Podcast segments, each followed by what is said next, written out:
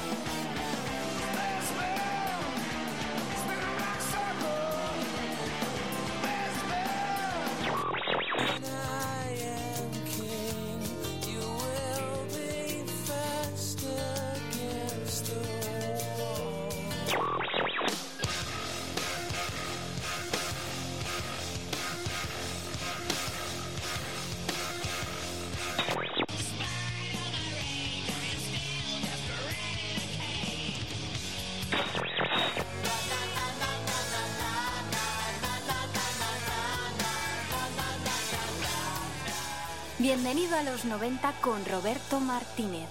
Buenísimas tardes, son las 7 y 34 minutos de este jueves. Arranca el cuarto programa dedicado a los cuatro fantásticos de Liverpool.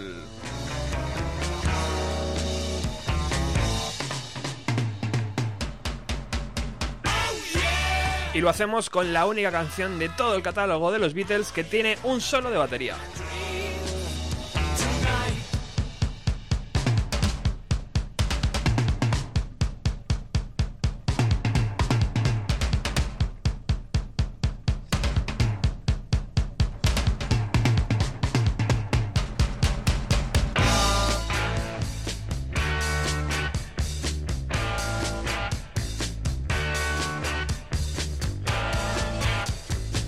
Ese trocito de apenas unos 20 segundos es eh, el único trozo eh, de, todas las eh, canciones de, los Beatles que contiene un, un, solo de batería. Lo podemos catalogar así.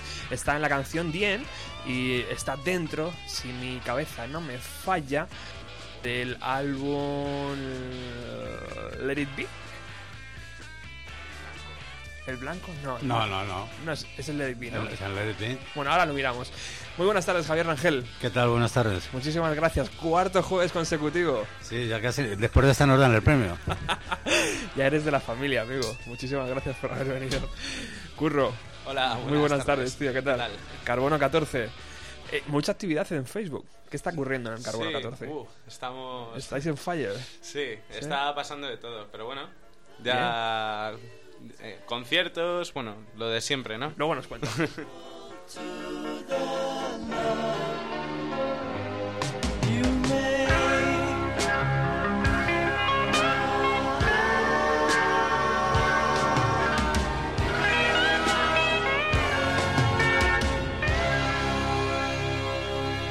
Y perdonen todos ustedes porque la canción está dentro del LP Abbey Road, ¿verdad, Javier? Exactamente, sí, ¿no? ¿Eh? Además, yo creo que hemos sido un poco víctimas de la maldición que persigue a Ringo, ¿no? no, creo que no nos hemos equivocado en absolutamente ni un solo dato de todos los que hemos dado hasta ahora de, de los cuatro de Liverpool y sin embargo el pobre Ringo siempre es el que quedaba apartado eh, o en desgracia, ¿no? Sí, señor. Bueno, como bien hemos dicho, hoy toca hablar de Ringo Starr. Sabéis que llevamos tres jueves hablando de, de la figura de, de, los Beatles. Empezamos con John Lennon, seguimos con George Harrison.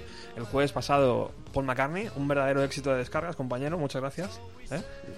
Por nada y vamos, no sé, encantado porque eso es buena señal. Incluso comentarios de la gente, ¿eh? agradeciendo el sí, programa. Que por cierto, hay un comentario que me llamó mucho la atención de Marcelo. Eh, sí, me parece que era. Sí, Marcel. Marcel. Marcelo Marcelo. Marcel, sí.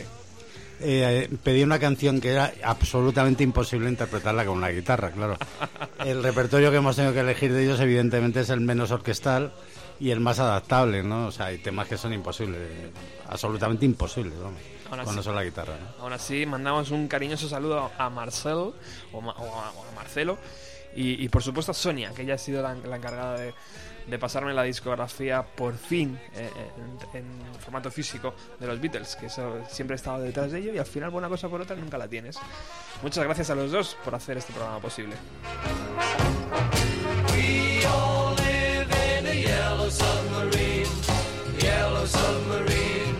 Yellow submarine. We all live in a yellow submarine,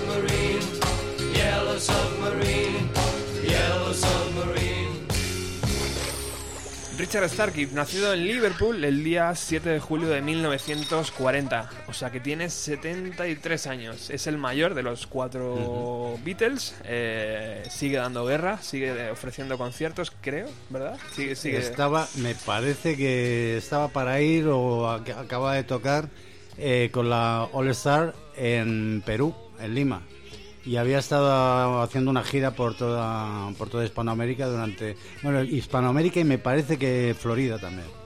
Eh, para mí es el Beatle que menos conozco de los de los de los cuatro.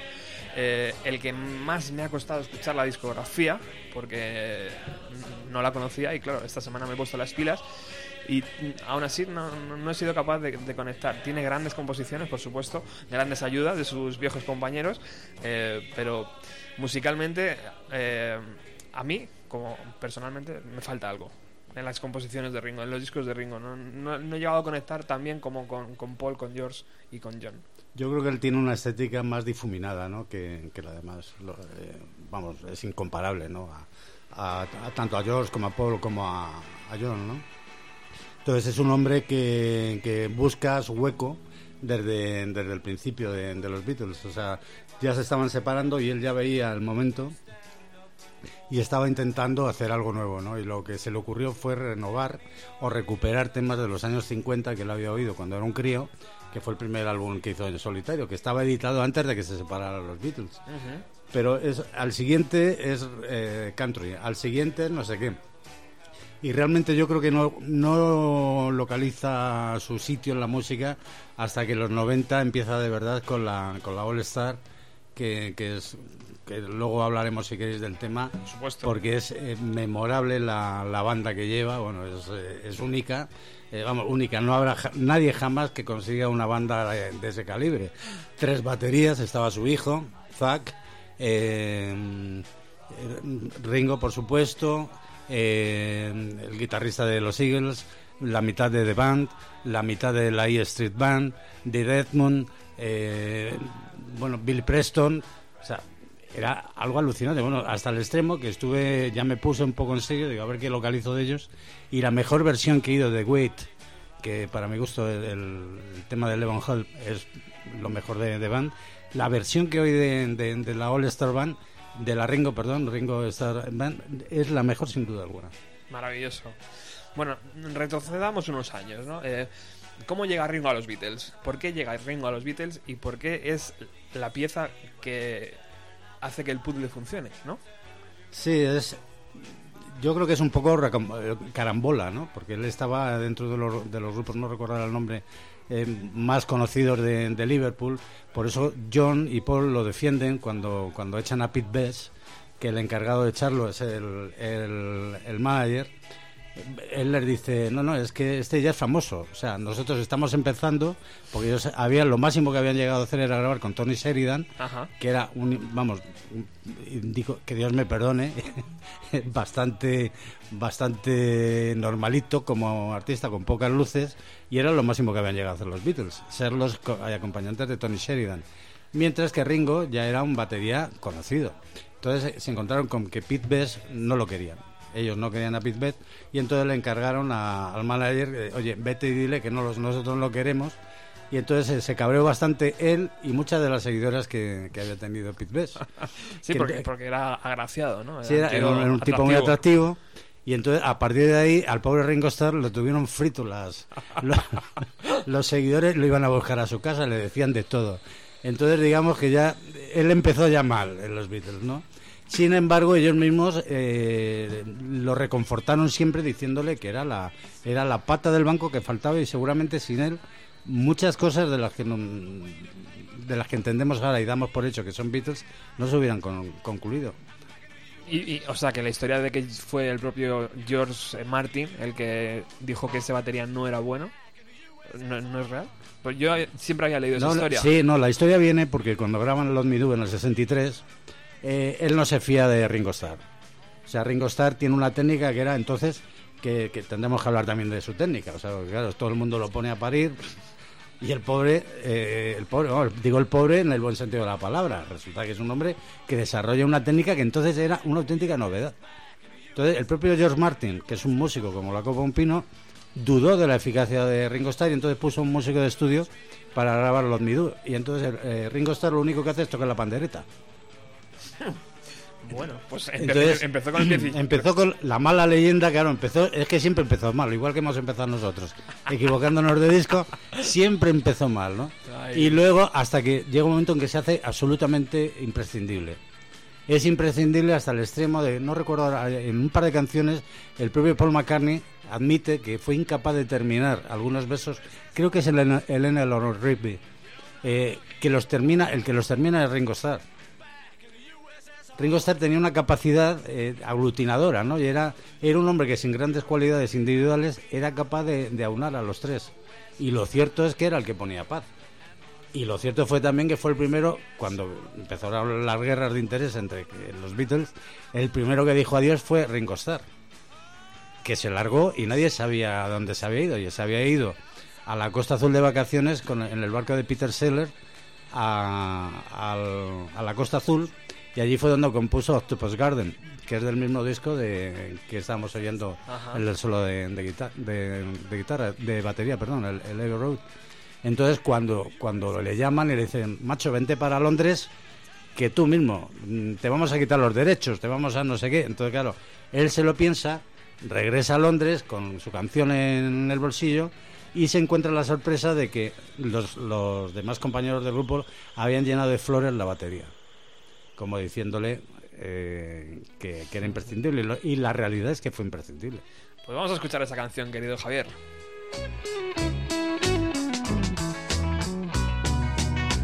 I'd like to be under the sea in an octopus's garden in the shade. He'd let us in, knows where we've been in his octopus's garden in the shade. I'd ask my friends to come and see an octopus's garden with me. I'd like to be under the sea in an octopus's garden in the shade.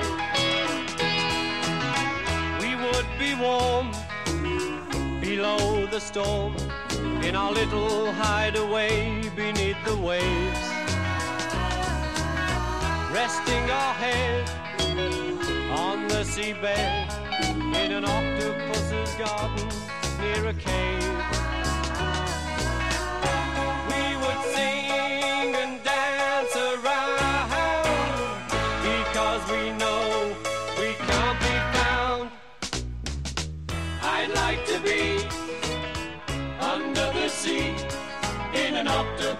Octopus's garden in the shade.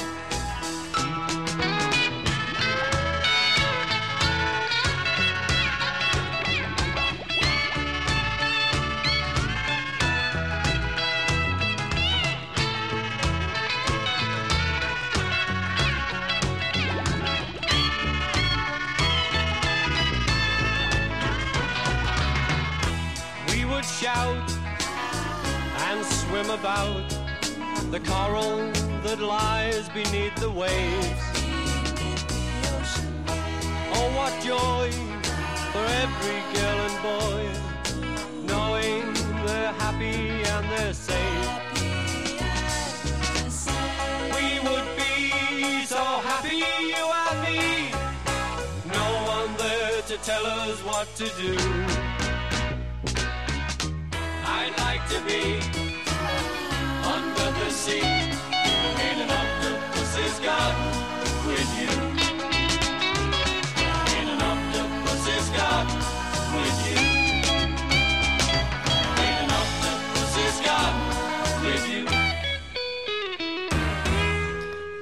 Estás en el 107.3 de la FM, estás sintonizando en Radio Utopía, estás dentro del programa Bienvenido a los 90. Hoy estamos hablando de Ringo Starr, el, el, el no, el batería de los Beatles.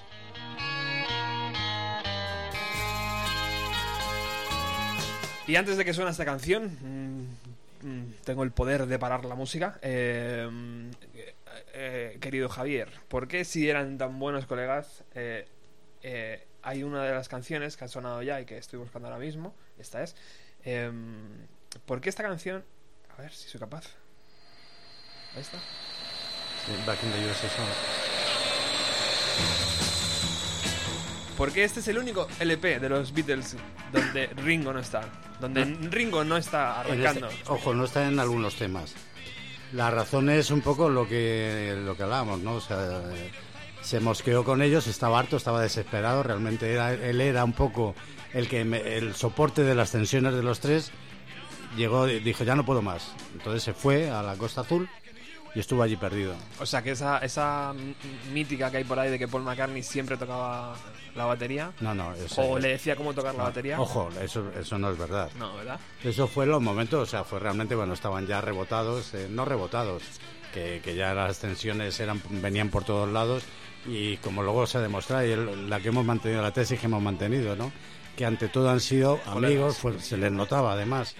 Lo que pasa es que yo creo que llega un momento en la vida en que, claro, eh, ya no puedes más con lo que tienes al lado y tiras por la puerta del medio. Y eso fue lo que, lo que hizo Ringo el pobre y luego, pues bueno, fue bien recibido.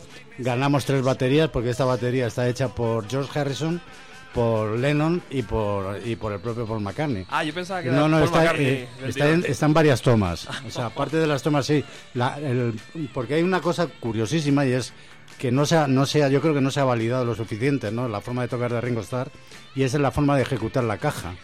Las cajas de Ringo Starr son únicas. O sea, no ha habido nadie que toque la caja. eh, me parece que era John Lennon el que decía, nadie podría, ningún baterista moderno podía hacer eh, con la caja lo que hace Ringo en A Day in the Life, que es uno de los mejores temas de, los Beatles. ¿Por qué? Porque tenía una forma, aparte de, a la hora de, ejecutar, muy definitiva y definitoria, ¿no? Y era, él, movía las muñecas. Los baterías, hasta ese momento, todos los, los bateristas eran prodigiosos porque movían los brazos, movían el cuerpo. Digamos que era.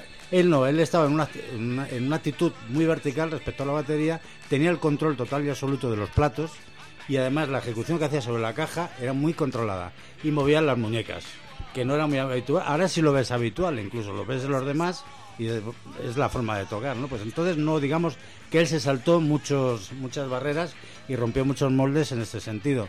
Y luego además él era capaz de controlar eh, los parches de la, de de la batería cuando dan eh, la, eh, la caja con estoy diciendo la batería por la caja la caja con los muelles él los torsionaba de una manera muy determinada para que sonara como él quería.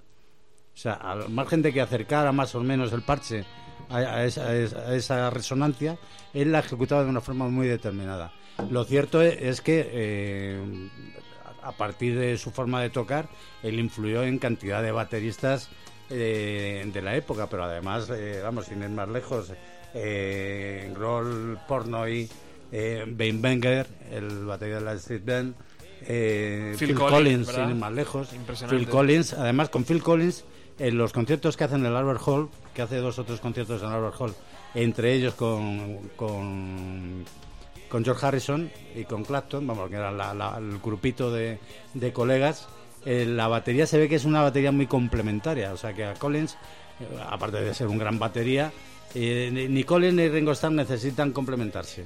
Es como eh, con Jim Kellner también, que es otro gran baterista, en, la- en el primer concierto que da la, All Star Band, que yo os recomiendo que os compréis el, disc, el vídeo o por lo menos tengáis acceso a alguno de los temas, eh, porque ver a tres baterías, a Zack eh, Starr, a Ringo Starr y, a él, a los tres juntos tocando, es, es espectacular. O sea, dices, bueno, ¿cómo, pueden- ¿cómo pueden sonar tres baterías bien? Pues lo consiguen. O sea, consiguen que suenen bien. Y Curro, tú, en la parte musical, eh, eso de tres baterías eh, en una misma pista, tío, ¿cómo se consigue? ¿No? O sea, yo pensaba que la batería se grababa del tirón, tío, y ya está. Bueno, la, la verdad es que depende un poco, ¿no? Si se han grabado eh, por encima o si se han grabado tres pistas y se ha hecho al final una toma de las tres, es decir, que no se ha puesto una encima de otra. Es bastante interesante porque, por ejemplo, a mí me gustan mucho los Solman Brothers Band y el sonido de dos baterías es mm, bastante chulo porque mm, cada una te da una cosa distinta, porque lo que viene a ser bombo y caja es similar, pero por ejemplo, igual mientras una está haciendo charles, la otra puede ir doblándolo o hacer una pandereta o un platillo.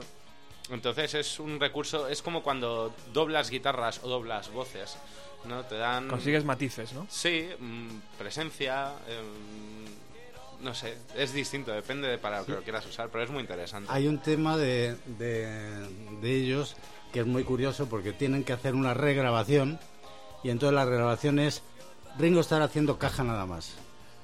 Por, es, es, ah, no, es en la regrabación, me parece, cuando hacen Free as a Bird. Ajá. Creo que es en Free as a Bird.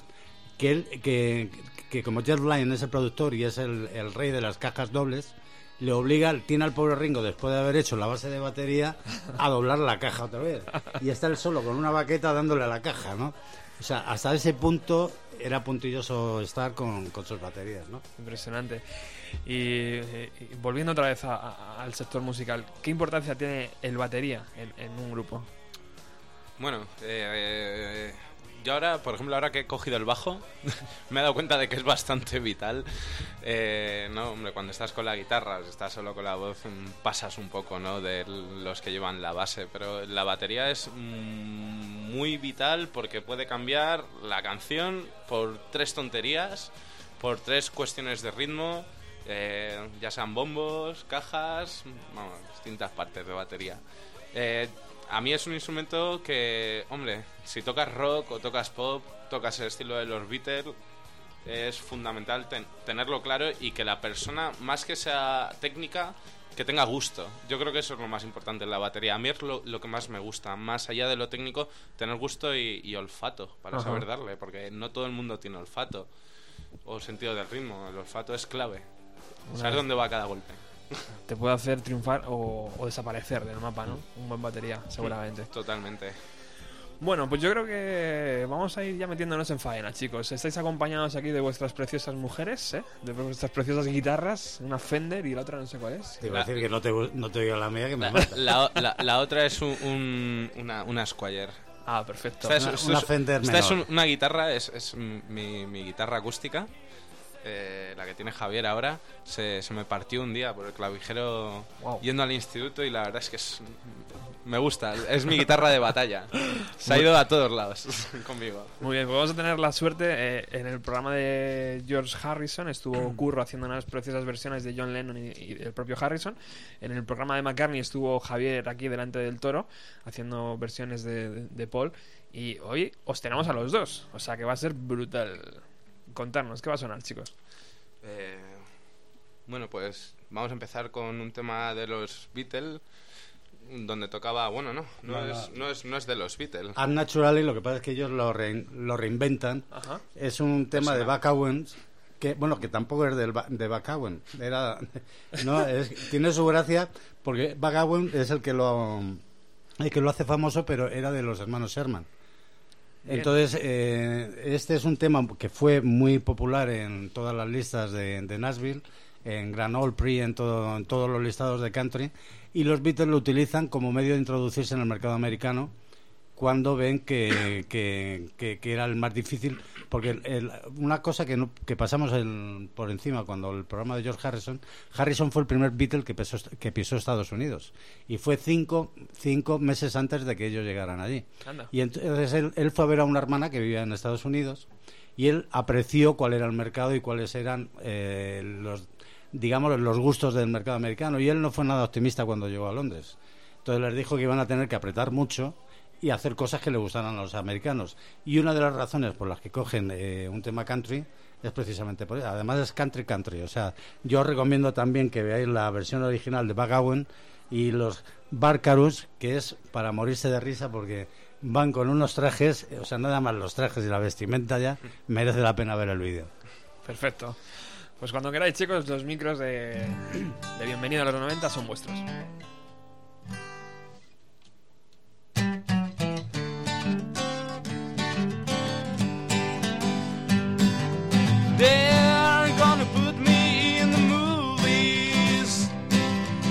They're gonna make a big star out of me. We'll make a film about a man that's sad and lonely. And all, all I, I got, got to do is act naturally. Well, I bet you I'm gonna be a big star. Might win an Oscar, you can never tell. The movie's gonna make me a big star. Cause I can play the part so well. Well, I hope you come and see me in the movies. Then I know that you will plainly see the biggest fool that ever hit the big time. And all I gotta do is act naturally.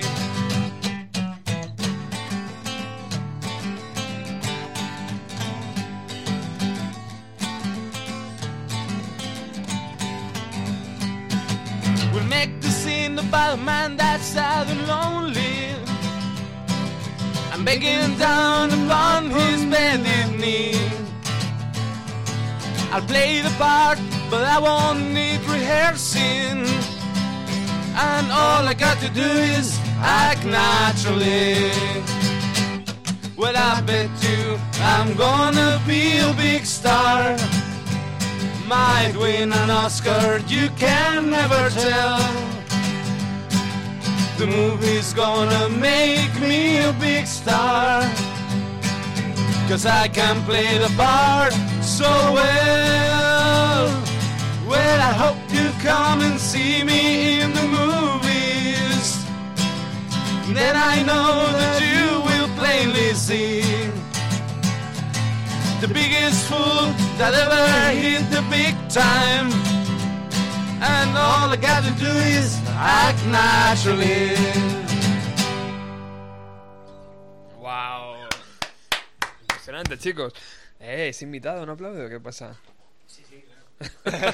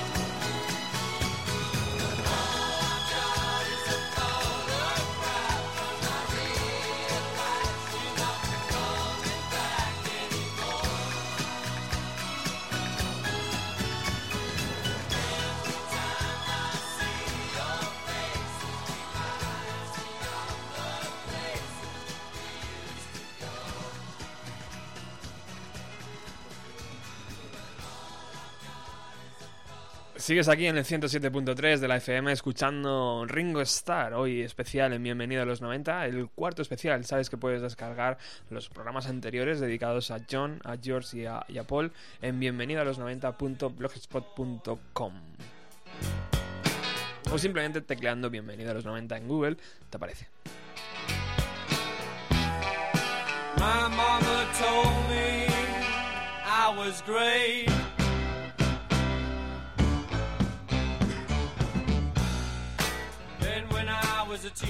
1973 eh, es cuando Ringo obtiene su mayor éxito comercial con este LP que ha empezado a sonar, Photograph.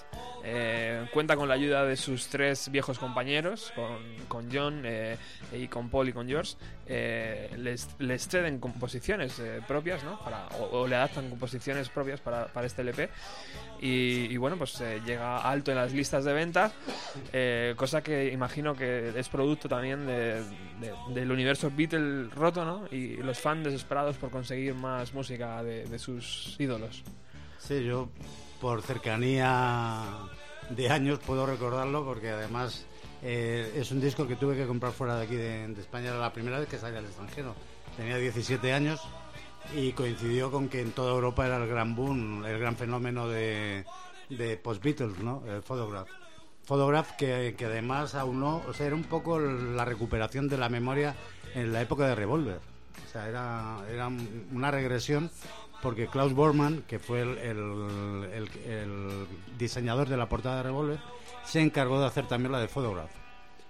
Y en esta además, que era bajo, que era el, bajista de Manfred Mann, e íntimo amigo de ellos desde la época de, de Hamburgo, cuando tocaban los Beatles en Hamburgo, se reincorporó al equipo mm, con Vinnie Pontia, Nicky Hopkins, eh, Bobby Case, digamos que eran un poco la pandilla de, de Harrison y de Ringo para grabar este disco.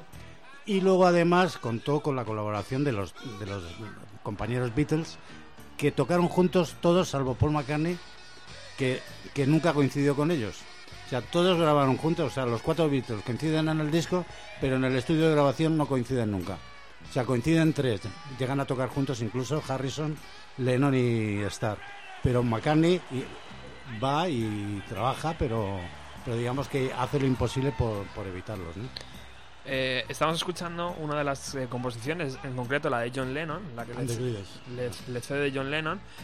A ver, ¿po- ¿queréis escucharla un poquito y ahora volvemos?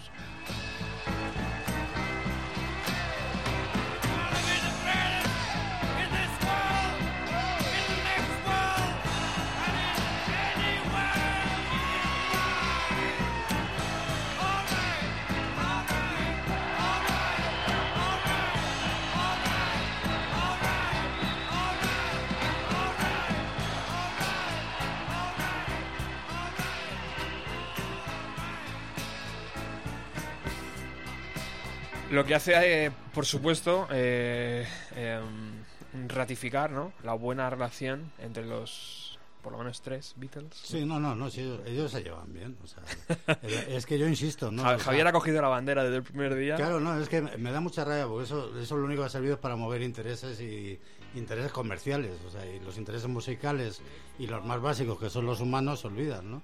O sea, la prueba testificar de que lo que digo es cierto es que absolutamente en todas las eh, entrevistas, encuentros eh, que hay después de la separación, incluso ya, bueno, con Lennon fallecido, mucho más. O sea, hay una entrevista de Ringo Starr eh, para una televisión norteamericana, me parece que es BBC, eh, perdón, BBC ABC, que está llorando, literalmente. O sea, un tipo ya con sus tablas es capaz de controlarse el llanto si quiere, no tiene por qué disimular, ¿no? O sea, eh, McCartney, eh, la primera impresión cuando recibe lo que comentábamos, ¿no? Que se quedó así un poco frío y dijo una soberbia estupidez. Luego se dio cuenta y dijo, es que no he dormido nada, estoy hecho polvo. O sea, ¿cómo te puedes encontrar después de estar, haber compartido eh, miserias, alegrías, riquezas, eh, todo en tu vida cuando pierdes a alguien que, que- que estaba ahí? O sea, es, es que todo me parece, por eso me parece muy absurdo. Y luego, aparte de que las colaboraciones entre ellos han sido permanentes, o sea, y siguen siendo permanentes.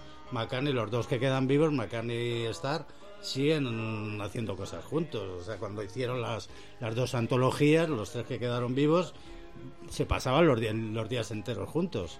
O sea, si tú te llevas mal con alguien, haces lo imposible por pagar un abogado o llevarte un ingeniero de sonido o llevarte a alguien que te sustituya. ¿no? Eso es- yo creo que es más que evidente. Por eso, eh, eh, en este LP encontramos composiciones de, de- de sus compañeros. Y esta es la de Paul McCartney. Eh, se llama Six, eh, Six, O'Clock- Six O'Clock, ¿no?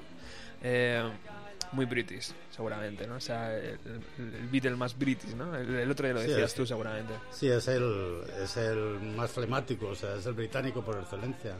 O sea, y lo, lo curioso de, de- de esto es que es el, el que más éxito luego ha tenido en Estados Unidos. O sea, de, de- bueno, Ringo también quizás, ¿no? O sea, donde más seguidores tienes es en Estados Unidos. Y es más, casi toda su banda, All Star Band, eh, son miembros de, vamos, son músicos am- americanos, la gran mayoría. Salvo de Edmond en el primer disco, que, que es, que es un inglés afincado en Los Ángeles. Un, eh, los demás son todos, son todos americanos, o sea, siempre han sido americanos. Pero yo creo que McCartney es por excelencia el. Además, él lo lleva a gala, o sea, es caballero del Imperio Británico, por, a título individual. Bueno, Ringo también, ¿no? Bueno, lo es en la orden, es de la orden. De la orden. Claro. Eh, pero que McCartney no, McCartney es... Puede aparcar en la zona azul. Sí, sí, no, no creo que tengan problemas de multas. Porque además todos tienen chofer. O sea, es muy gracioso, todos tienen chofer. Qué bien, qué bien. Eso es- te quita un estrés de la vida impresionante. Sí. Vamos a escuchar esta composición de Paul McCartney para Ringo Starr.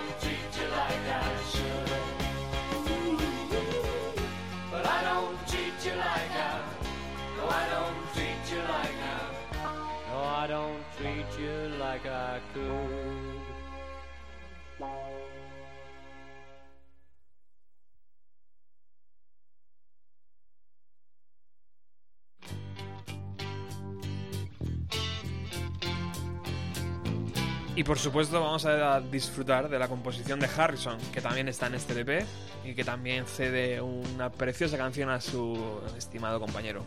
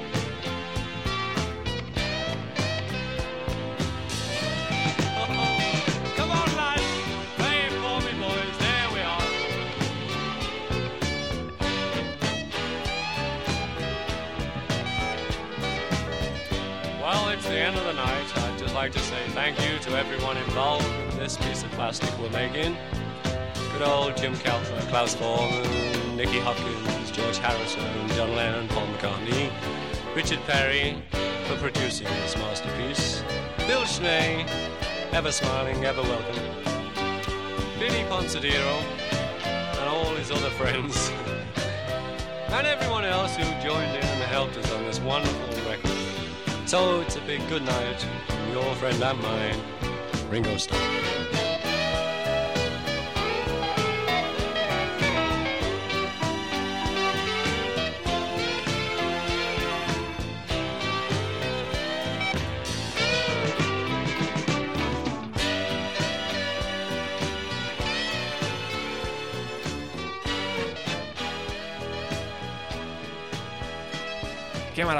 El propio Ringo Starr presentando a todos los compañeros del LP, seguramente, ¿no? Que han participado. Sí, saludaba incluso a Vinnie Ponti, a John, los nombraba por nombre y eh, luego al final se despide Ringo Starr. Muy elegante, eso sí que muy británico también. Muy británico, sí, señor. Eh, bueno, estábamos hablando a micro cerrado, eh, que Ringo es una figura esencial en los Beatles, por supuesto, pero también es una figura que ensalza eh, la figura del batería, ¿no? Es, es una cosa que engranda a la figura del batería, porque no es solo el tipo que está detrás de los timbales y de la caja y tal, sino que también eh, en casi todos los LPs de los Beatles, de hecho, hay un tema cantado por él. Sí, eh, cantados o, o incluso también compuestos por él. ¿no? Compuesto. O, o compuestos con, eh, aquí aparecen créditos que luego desaparecen, pero bueno. El, es que Ringo es el, que es lo que decíamos un poco antes, ¿no? Es, es- es el innovador. O sea, a lo mejor no es técnicamente un gran virtuoso, Pero lo cierto es que innova, cambia totalmente el sentido de, del batería, de la música popular. Es la primera vez que un baterista eh, está en, un- en una elevación en la que destaca del resto del grupo. Eh, que tiene un micrófono muy raro, torcido, retorcido y tal, para que él pueda cantar. Lo cierto es que hasta los años 70, o sea, esto, esto lo hace Ringo Starr ya en el año 64, 65, hasta bien entrado los años 70, eh, que yo recuerde, eh, solo hay dos grupos con mm, bateristas cantantes, que son Grand Funk, que era eh, los de la- no We're an American Band, no, no recuerdo ahora mismo los temas así que hicieron, y Rare Earth, que, que fueron los que sacan Feeling Alright, eh, Get Ready. O sea, pero lo cierto es que hasta entonces no había ni un solo batería que hubiera grabado un disco cantando. Innovador, ¿eh? Total. Y, y- y Ringo no es que es el, es el primero, ojo. Y además los demás lo respetan, lo apoyan e incluso eh, lo convierten como un rito. Y en todas las grabaciones de Beatles aparece Ringo Starr siempre de una manera u otra. También es el, el- el- el que más flamante va vestido, ¿no? Porque siempre sale muy impecable, ¿no? Con su corte de pelo, sus anillitos, ¿no? Sí, lo cierto es que tiene 73 años. Le ves en el concierto For George, el que hicieron en el, en el Royal Albert Hall Ajá. en Londres en memoria de, de Harrison. Y, y, bueno, parece un pincel. O sea, dice, bueno, si hombre tiene 70 años, vamos, o firmo yo mañana por estar igual, claro. Ya ves, impresionante, ¿verdad? Y, y es un hombre que además tuvo seri- muy serios problemas con el alcohol, hasta el punto de que se tuvo que ingresar, vamos, estuvo a punto de dejar la música y todo, tuvo que dejar el cine, la producción de cine, tuvo que dejar absolutamente todo y él y la mujer se tuvieron que ingresar, eh, tuvieron, perdón, tuvieron que ingresar en una clínica de desintoxi- des- desintoxicación porque le dijeron que a la próxima, Le perdía el vino. el próximo coma etílico no, no lo pasaba. Fíjate, y, y la figura que, que proyecta él es totalmente Sí, diferente. sí, sí, ¿eh? pero es que es que los Beatles nunca han sido nunca han sido buenos chicos, o sea, claro, lo que- o sea, el que el hecho de que no sean buenos tampoco significa nada, o sea, han sido gente de su época y gente transgresora en su época. Claro, el- el- tú lo ves ahora con los flequillitos así tan repeinados, y claro, y es que esos flequillos en su época, claro, delante de la reina, la sucesora de la reina Victoria, ¿eh? Eh, hacer eso, o sea, eso era muy mm, muy peligroso y muy, muy peliagudo. Total. Claro, o sea, entonces hay que ponderar un poco. Por eso la proyección histórica es tan importante saber eh, la historia de, de las ¿verdad? cosas, porque ubica, nos ubica y ubica a los personajes y a los protagonistas, ¿no? Sí. Y en eso, hasta cierto punto, por eso es importante conocer a los Beatles en lo que es la música. Son, son realmente la, la, la masa Por supuesto. Y es, lo- que, y es que además los Beatles, como siempre han sonado tan cerca, Javier, parece que, que siempre han estado ahí, tío. Y siempre. Claro. parece mucho más cercano de lo que realmente son, ¿no? Que, joder. Claro, pues eh, si tienes, si tienes sin ir más lejos, el antecedente más cercano posiblemente sean Oasis. O sea, la gran aspiración de Oasis era ser más famosos que los Beatles. Sí. No eran ser mejores. Eh, e incluso cu- tienen varias versiones, tú lo sabrás mejor, Curro.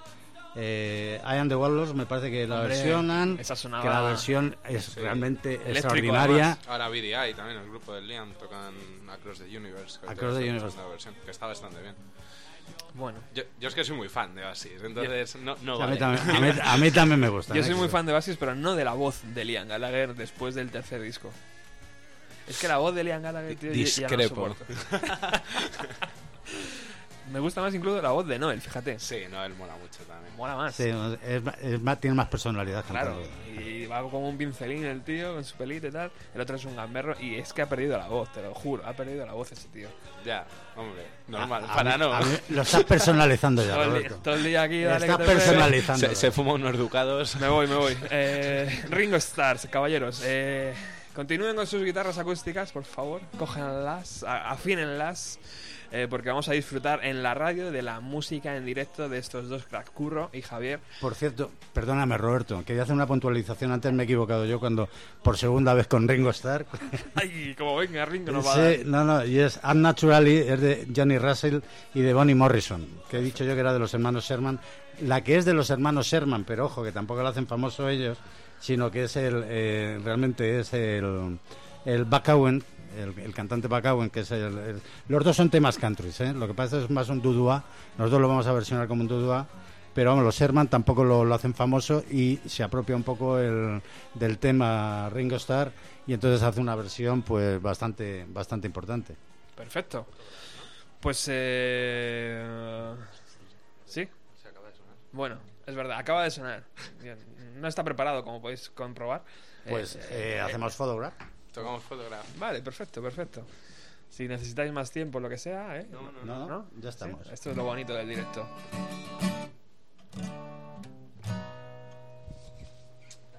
También digo una cosa, podéis llamar al 910090175 y retar a estos dos músicos eh, para que hagan una versión que vosotros, la que vosotros más os, os guste, por ejemplo, del catálogo de los Beatles o, o de lo que sea, ¿vale? Ahí, ahí dejo la invitación. Por favor, caballeros.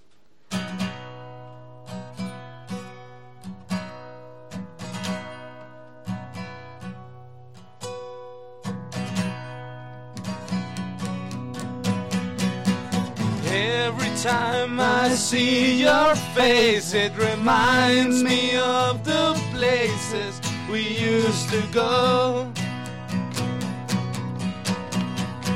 All I've got is a photograph, and I realize you're not coming back anymore. I thought I'd make it the day you went away. But I can make it till you come home again to stay. I can't get used to living here while my heart is broke. My tears are cried for you. I want you here to have and hold as the years go by and we grow old and gray.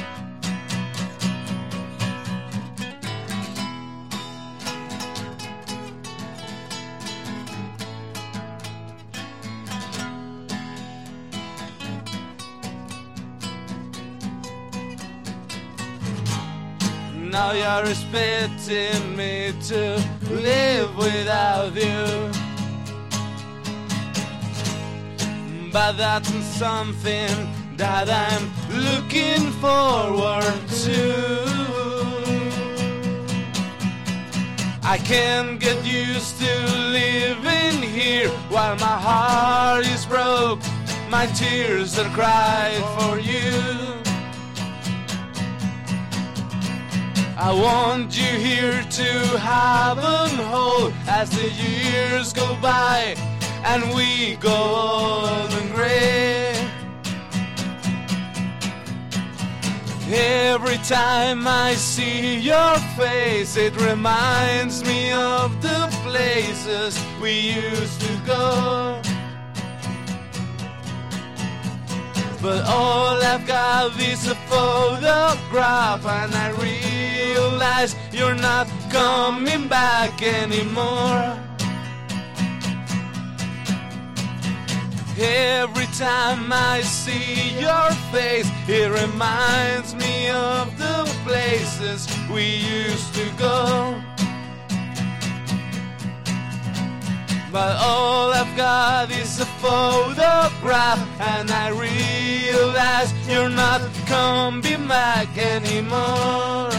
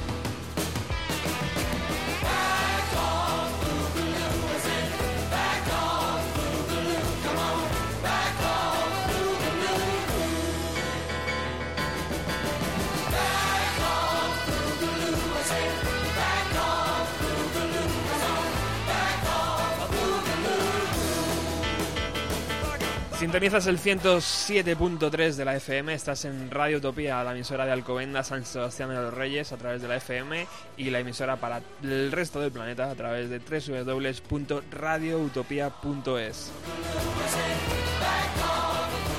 Hoy estamos disfrutando de la vida y obra de Ringo Starr, el batería de los eh, del grupo de Liverpool, de los Beatles. Estoy muy bien acompañado, está Javier Rangel, como ha estado en los cuatro, en los tres últimos programas, está Curro de Carbono 14, el grupo de Madrid, eh, teclear el Carbono 14 Rock and Roll en Facebook para seguir su página. Y por supuesto también está aquí Javier Taravilla, que conocéis de especiales de Pearl Jam y que eh, ha venido porque mm, en poco tiempo vamos a hacer algo juntitos. Y sabéis que desde hace un tiempo, yo ya no me acuerdo cuánto, eh, tenemos el privilegio y el honor de contar con eh, Felipe Couselo. Muy buenas tardes, Felipe. Muy buenas tardes, Roberto. ¿Qué tal, caballero? Muy feliz Navidad y todas estas cosas que se dicen. Bueno, hoy, Pues muy feliz, muy feliz Navidad para vosotros también. Muchísimas gracias. Hoy estamos atacando eh, a Ringo Starr. Sabes que después de John, George y Paul eh, toca Ringo y nos lo estamos pasando en grande, tío. Al principio decía que el catálogo eh, era el que más me había costado, el que más me había costado escuchar y, y digerir, pero gracias a Javier y a Curro estamos aquí disfrutando de una tarde de radio maravillosa.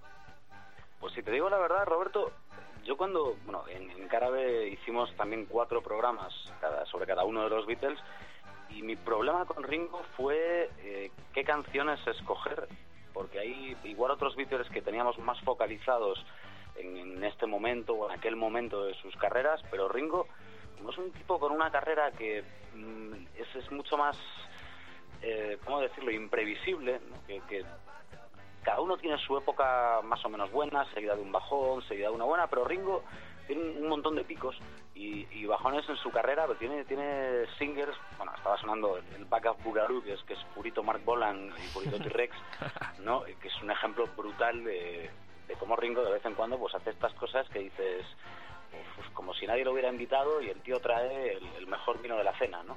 Eh, por así decirlo. Total. Entonces sí que, sí que cuesta, ¿eh? Sí que cuesta a veces. Ringo es, el que más se esconde en, en cierto sentido y por otro lado lo normal es que es el, el programa con el que mejor os lo paséis porque yo algo que siempre he tenido como la mística de Ringo, yo lo llamo así, ¿no?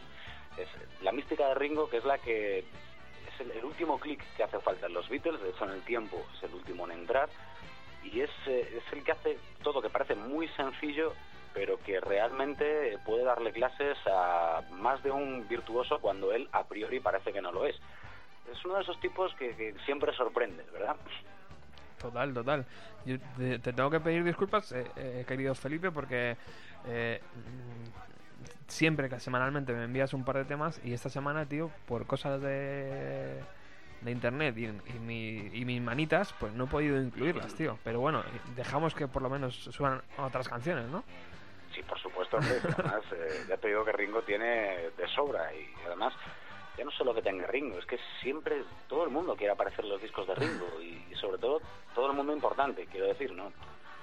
No, no cualquiera, ¿no? Por supuesto. Es, un- no sé, un tipo interesante a todas luces. Y Feli- eh, Felipe, Ringo, dentro de los años 90, que es ahí donde tú eh, nos puedes ilustrar, eh, ¿cómo, ¿cómo vi- vivimos a Ringo en esos años?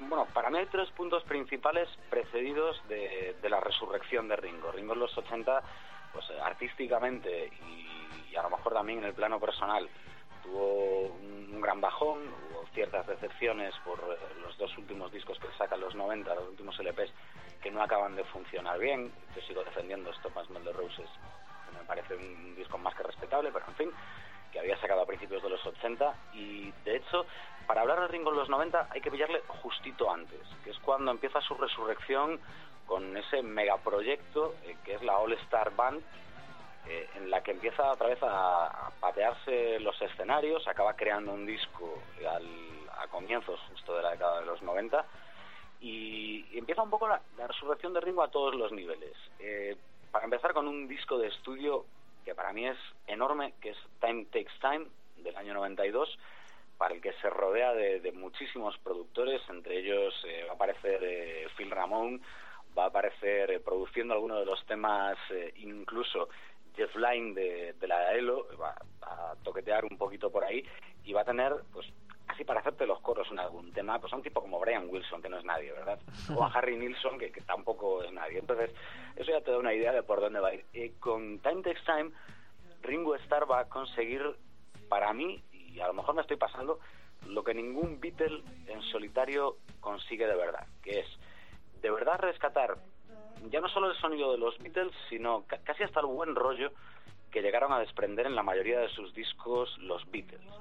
Eh, cada uno evoluciona en una dirección, está claro. eh, Paul por su lado, eh, John, que, hasta el, año de su fallecimiento estuvo metido en, otro tipo de historias, George Harrison, por supuesto, también siguió su camino. Y Ringo yo creo que fue el único, para mí, capaz de regresar bien a, ese momento, por eso yo hablo de la mística de Ringo, a ese momento de, de buen rollo, eh, incluso el, sueño de los 60 se había desvanecido, el, sueño hit y todas estas historias, pero Ringo de alguna manera, en, esa nostalgia de, estas canciones, pues volvía a, a ponerlo en, en primer plano. La verdad es que para mí es un disco que se escucha casi sin querer.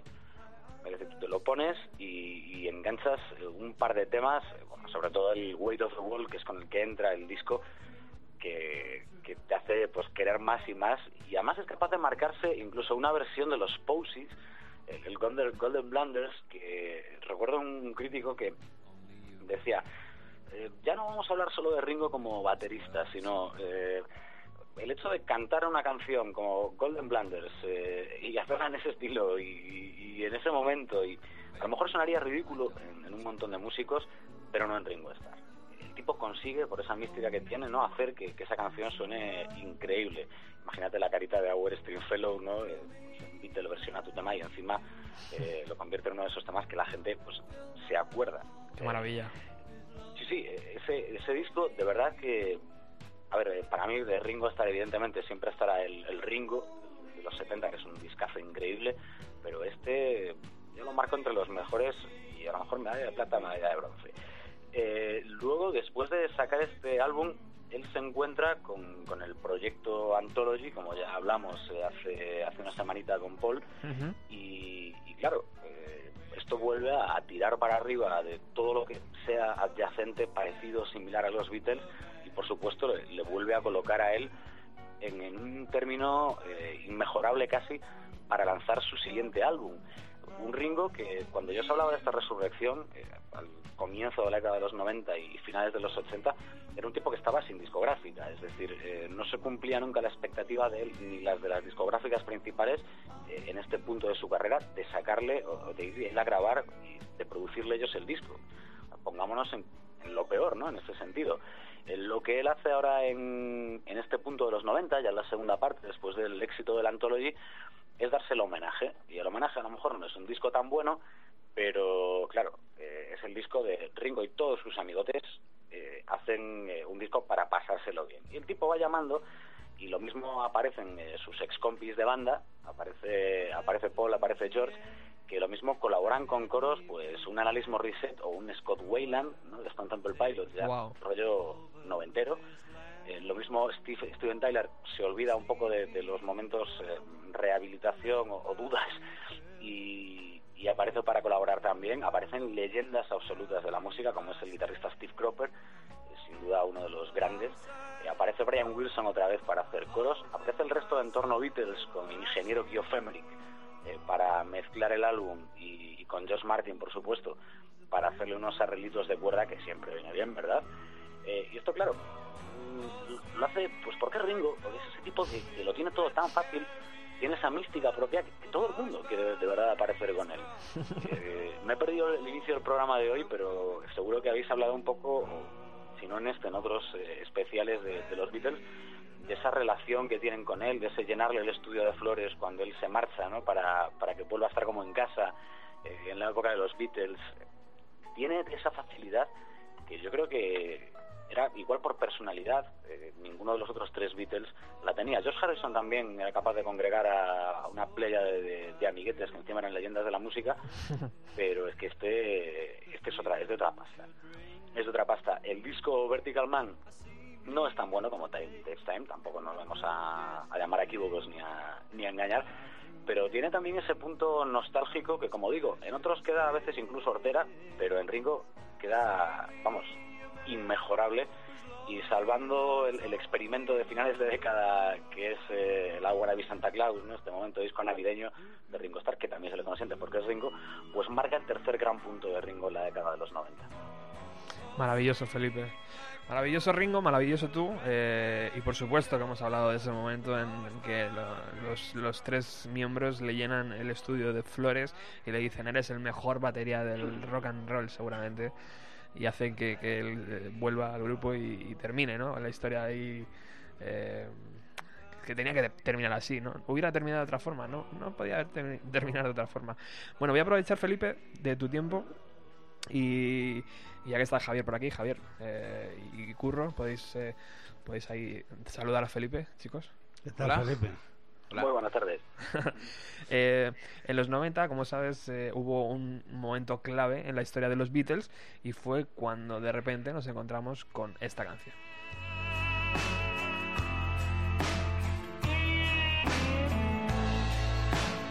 Por supuesto es el inicio de Free as a Bird, eh, libre como, como un pájaro y, y- y quiero agradecer y quiero, eh, sobre todo ahora que estáis eh, todos los invitados aquí y tú Felipe a través del teléfono, que hablemos un poco ¿no? de, de esta canción y de esta reunión tan esperada que se celebró dentro de los 90. Es- Era, era, era inevitable ¿no? que pasara. Sí, pero es complicado. eh, y era, era muy complicado. Yo creo que todos los fans de los Beatles, una de esas cosas que incluso la llevas con orgullo es el hecho de decir cuando se acabaron, se acabaron. Y ya no hubo más. No les dio tiempo a, a- a estropear, que a veces otras bandas muy, muy míticas les ocurre, no les dio tiempo a estropearse como banda. Entonces, yo creo que todos lo veíamos con ilusión, con unas ganas que te mueres, pero con mucho recelo también. Y claro, entre, yo creo que, no sé cómo lo recordaréis vosotros, yo recuerdo en cuanto aparece el proyecto y, y sale este que es el single ¿no? que, que sacan con la Anthology Volumen 1, el videoclip que te mandan con todos esos detallitos, con esos collages de todos los elementos de los Beatles que parece un trivial para el fan, pues te conquistan. es verdad, qué buena esa. Eh, Javier. Sí, no, quería decir que aparecen más de 100 elementos en llamadas de, de imágenes, eh, recorridos, gráficos e incluso imágenes de que el propio Ringo rememora de- del puerto de Liverpool cuando iban los, los estibadores a cargar eh, y a descargar en los barcos. Una de las primeras imágenes que se le ve a él, eh, así un poco de perfil, es precisamente la imagen de los estibadores y luego es todo, hay más de 100 llamadas. El, vamos, 100 llamadas, cuando digo 100 llamadas, 100 recuerdos, ¿no? 100, 100 iconos que recuerdan de una manera u otra, incluso la infancia de McCartney Lennon en la chimenea. eh, luego hacen un recorrido hasta. E incluso sacan la, la tumba de Leonard Rigby, que el otro día eh, Sí, señor. hablábamos de, de Rigby, eh, que era una cocinera de, de un hospital de Liverpool.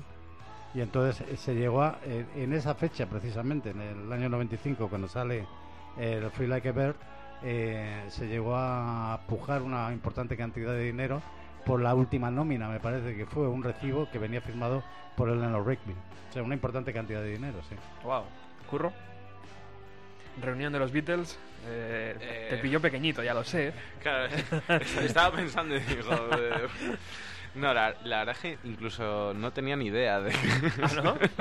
no, yo a veces, eh, vamos, eh, suelo curiosear por ahí Sí. eh, sobre música y sí que he visto vídeos de, de George, de Paul y de Ringo bastante chulos que deben de estar en casa de uno de ellos de verano, que se ponen a tocar con el ukelele y luego se ponen a tocar como, bueno, un Seguramente poco de sea estos, ¿eh? Perdón. y- y Puede una- que sea de una los de 90, esas- puede que sea de Perdona, lo que Curro. estáis hablando. Una de las imágenes que sale al final es un teatro lleno de gente Sí. eh, atestado con un individuo tocando el ukelele. Sí, es verdad. El ukelele, que ya lo dijimos, que es una continu- vamos, es- da continuidad a la historia musical de los Beatles.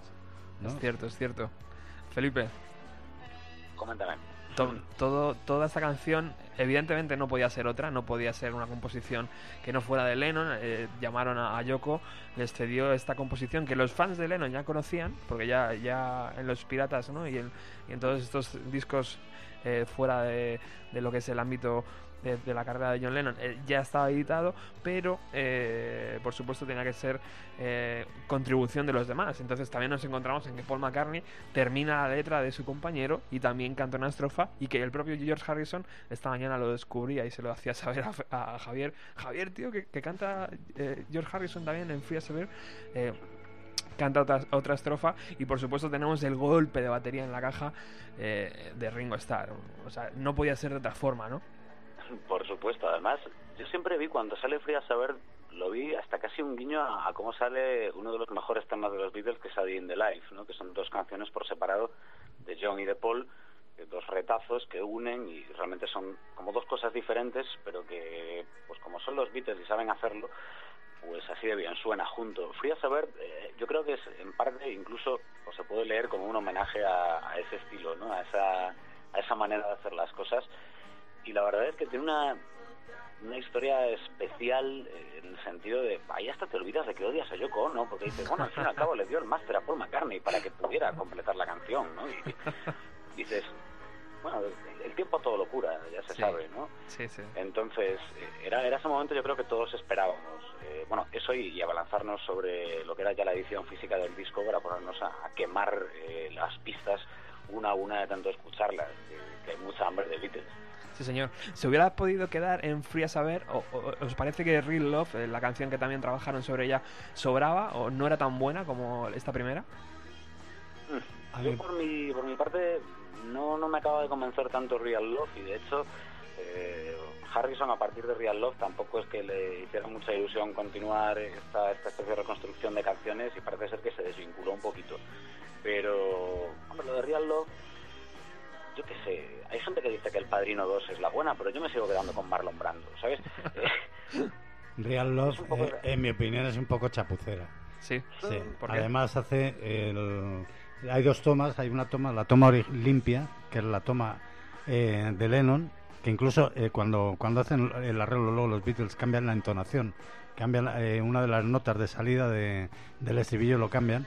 El, de- mm, se desperfila totalmente la, la voz de, de Lennon, meten unos efectos que parecen que es a, a los, a los Phil Spector. Yo no sé si habéis tenido la oportunidad de oírla desnuda la canción, o sea, Sí. lo que es es que no tiene nada que ver, o sea, es, parece otra canción. A mí, personalmente, Real Love me parece un poco chapuza. Ojo, a lo mejor es un pecado lo que digo, pero vamos, me parece bastante chapucera. Es que yo creo que volvemos al tema de... Es que es para los Beatles. Eh, el listón es el más alto que puedes coger. Entonces, evidentemente, lo que para otros a lo mejor es más válido, mm, como fan de los Beatles, no te vale cualquier cosa, ni mucho menos. Bueno, pues eh, muchísimas gracias Felipe por estar al otro lado. Eh, a vosotros. tenemos una gran noticia que dar, ¿no? El próximo jueves eh, despedimos el año con un gran programa dedicado al Melancholy and the Infinite Sadness de, de Smashing Pumpkins, la banda de Chicago. Vamos a disfrutar de ese LP de arriba abajo, de izquierda a derecha. Eh, lo vamos a destrozar, tío. Vamos a poner todo lo, todo lo que no se ha escuchado hasta en es- en este momento en, un programa de radio. O a lo mejor sí, pero yo no he tenido la suerte. Y y vamos a poder con- contar con Felipe aquí en, en el estudio eh, una vez más, que eso es un verdadero lujo para mí. Y, y para mí más todavía, hombre. Además que es un disco que bueno, vamos a pasar estupendamente. Pues el próximo jueves te espero aquí, Felipe. Muchísimas gracias. A vosotros. Hasta luego. Un saludo, Felipe. Un saludo. Chao.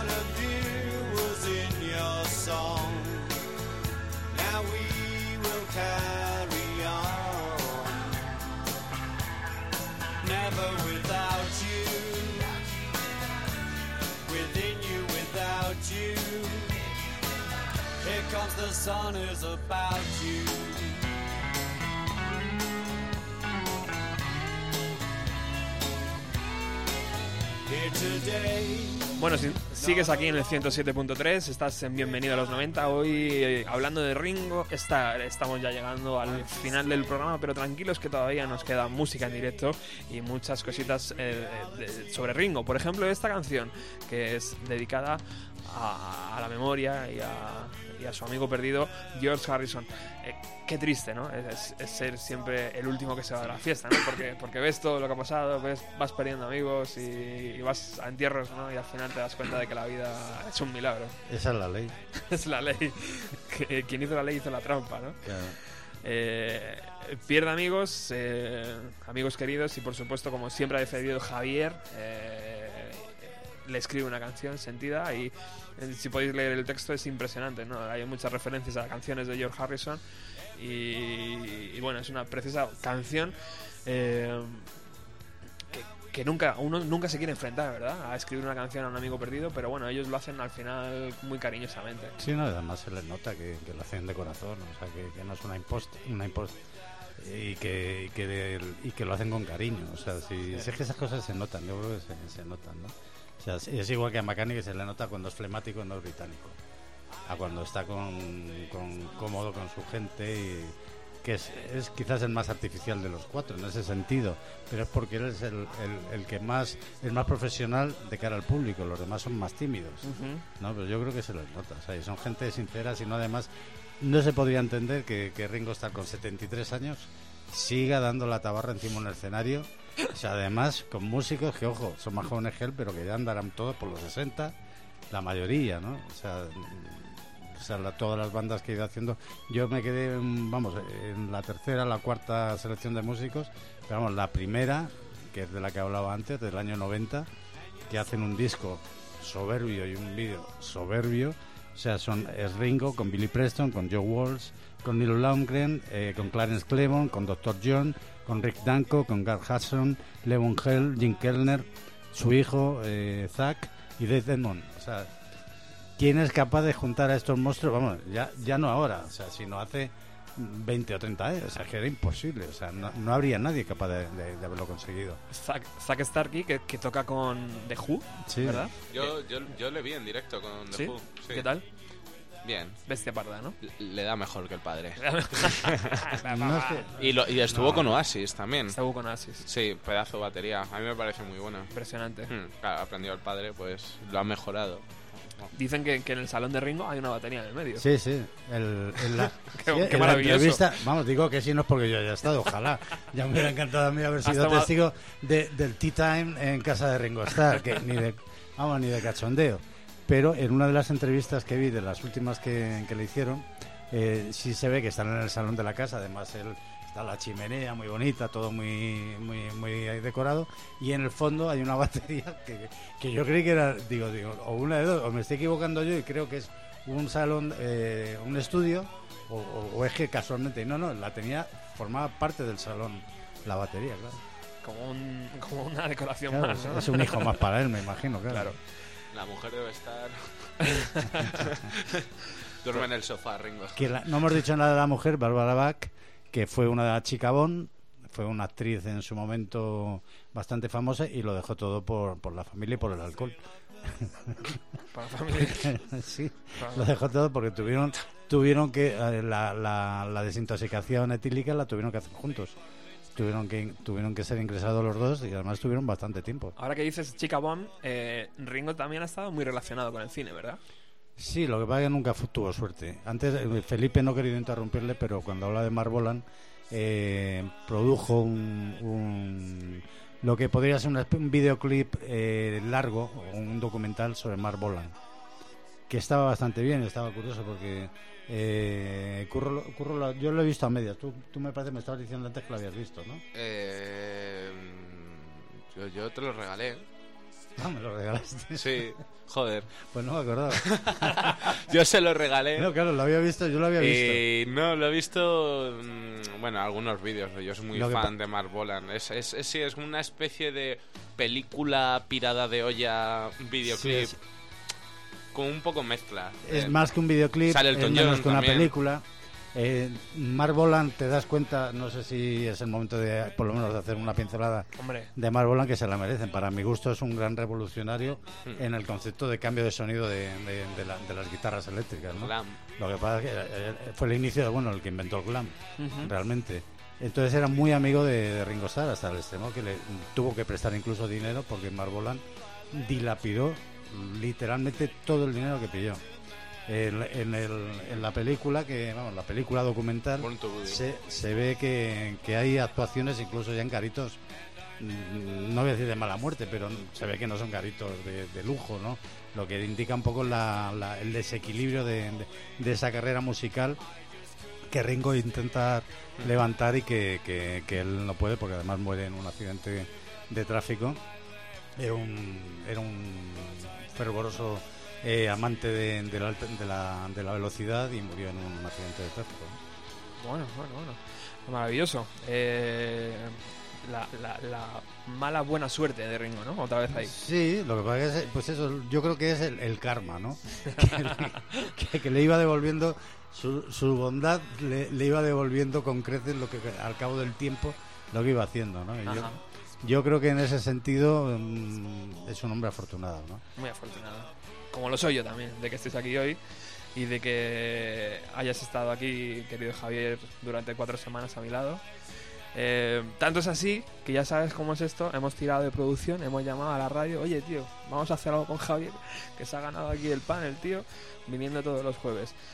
Y, amigo, Creí que me ibas a dar un jamón. hemos comprado algo, hemos comprado algo. Detalle, esto Por sí favor, una sorpresa. Javier, aquí en directo.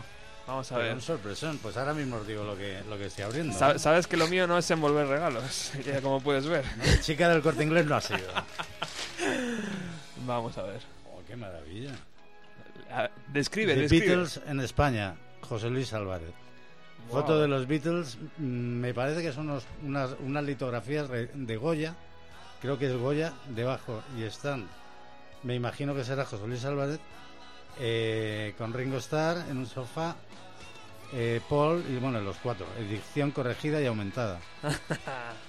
Una auténtica delicia, te agradezco, ¿Sí? sí, ¿Hemos agradezco, acertado? sí, porque tengo que decir que yo a pesar de que no me he considerado nunca Beatlemaníaco, puedo decir que tengo toda la discografía de los Beatles, rarezas, muchos libros, recortables y he estado, bueno, he ido a Londres mil veces.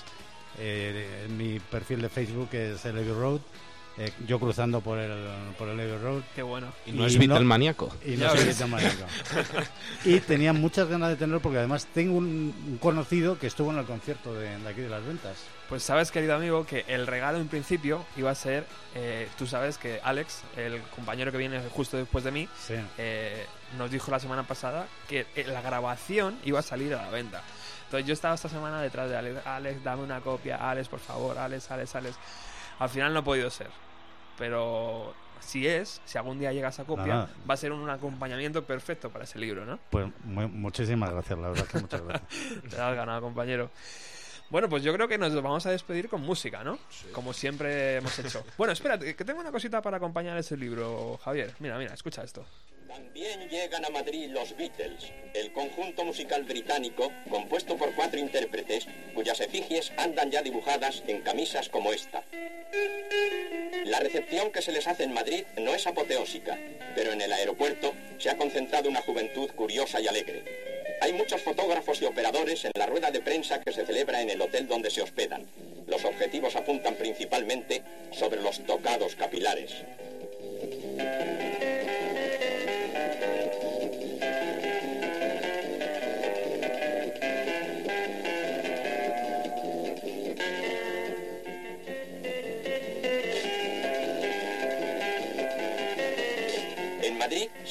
También la ocasión de firmar con sus nombres en los toneles de vino de Jerez. Hacen ensayos con la venencia y para ser la primera vez no está del todo mal.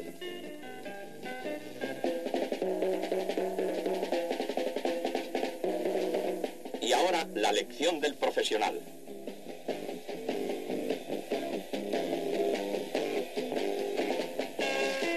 Gusto el canto español que se ha impuesto en el mundo con el nombre de Sherry.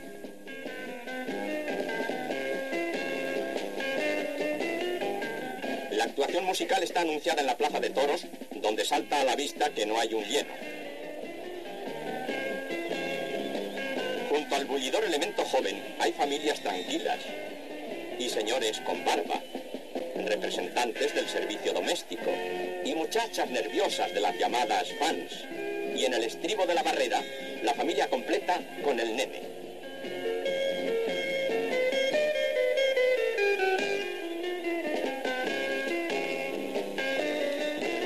No faltan espectadoras impacientes que ya marcan el ritmo antes de que aparezcan los Beatles en el escenario. Por fin salen los melenudos al tablado. Alguno lleva sombrero ancho. Es una concesión al ambiente. He aquí un fragmento de su actuación y algunas fases de la reacción del público.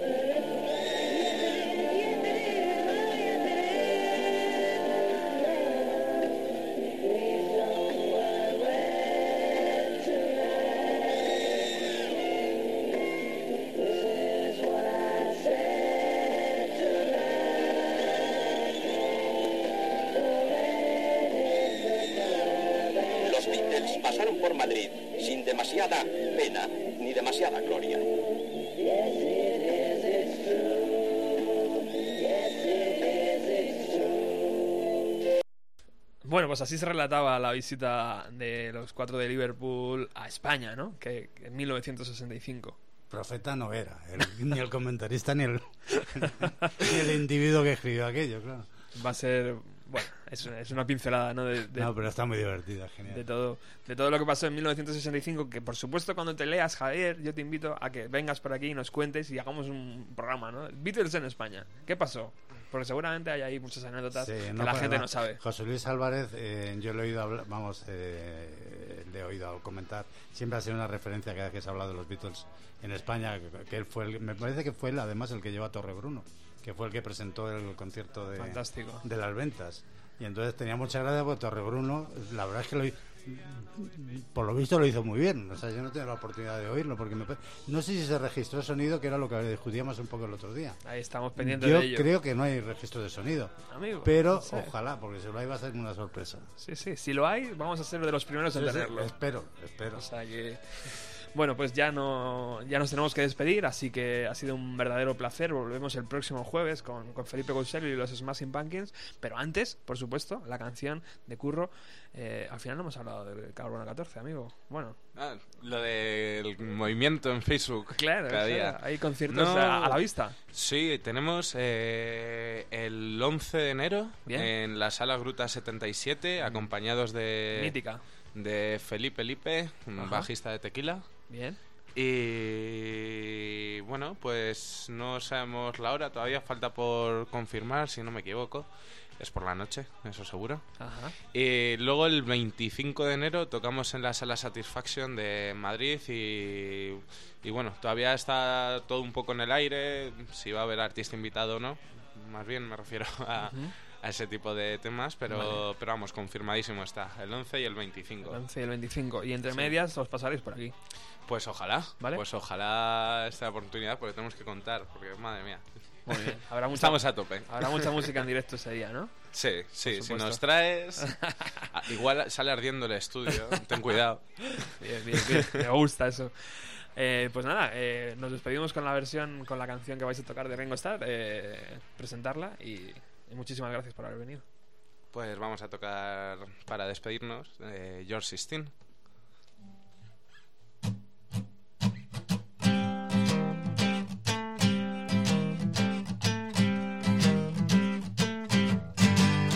You come on like a dream, peaches and cream, lips like strawberry wine.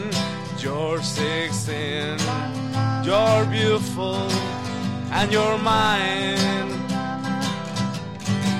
Joral and girls, ooh, what a girl, eyes that sparkle and shine.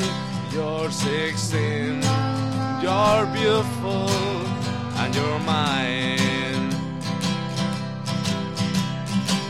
You're my baby, you're my pet, We fell in love on the night we met.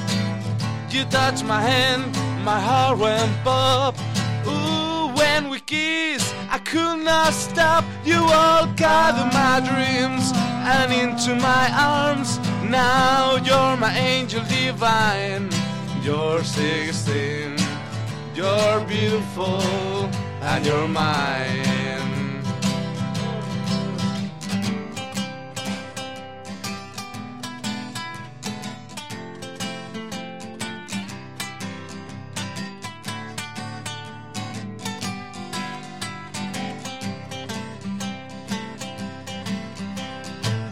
You're my baby, you're my pet. We fell in love on the night we met. You touched my hand, my heart went pop. Ooh, when we kissed, I could not stop. You walked out of my dreams and into my car. Now you're my angel divine. You're 16, you're beautiful, and you're mine. You're 16, you're beautiful, and you're mine. You're 16, you're beautiful, and you're mine. All mine, all mine, all mine, all mine, all mine.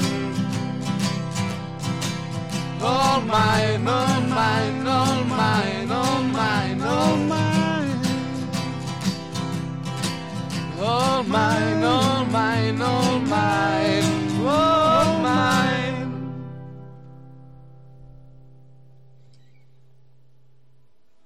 in a factory. Played Buckland's Town with my friend Rory. It was good for him, it was great for me. Liverpool, I left you, said goodbye to Madrid Street. I always followed my heart, and I never missed.